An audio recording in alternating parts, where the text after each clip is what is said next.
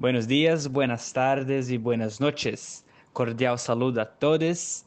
Sean bienvenidos a el Unicast, el podcast de un único episodio. Hoy vamos a hablar con la estudiante Laura, quien hará su propia presentación. Por favor, Laura, siéntate libre. Eh, Laura, ¿cómo se puede definir el anarquismo? Sé que te identificas mucho con este movimiento y filosofía. ¿Cómo clasificarlo y verlo? ¿Es una corriente de pensamiento? ¿Es una escuela? ¿Es una ética, filosofía? ¿Cómo clasificarlo? Hola, eh, bueno, mi nombre es Laura Sánchez, soy estudiante de cuarto semestre de instrumentación quirúrgica de la Universidad del Bosque.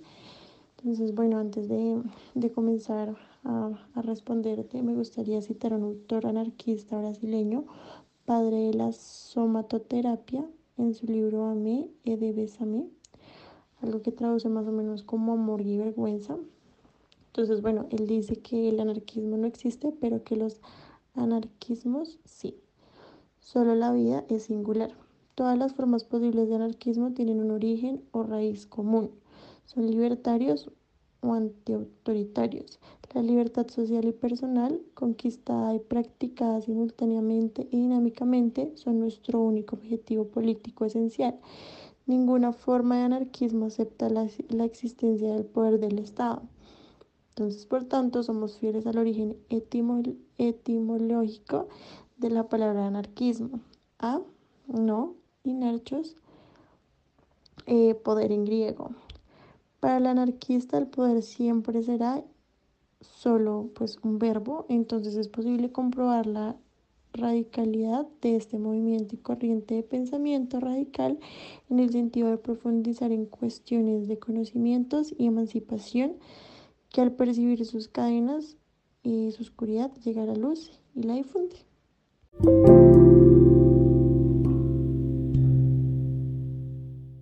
Listo, listo muy interesante. Y en este sentido, entonces, ¿cómo habla el anarquismo de amor y se fundamenta en el amor cuando emite su política, digamos así, cotidiana?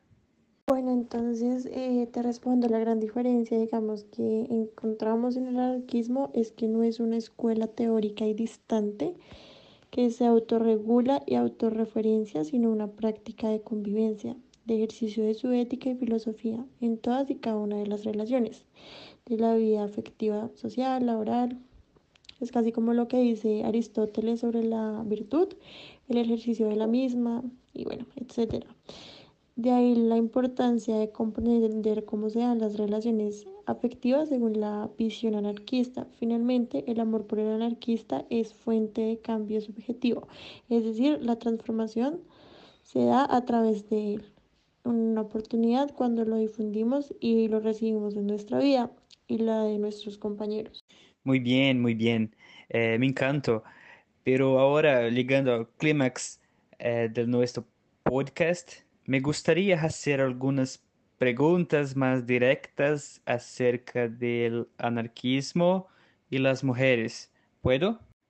Entonces, ¿qué es lo que busca el feminismo? Eh, sí, claro.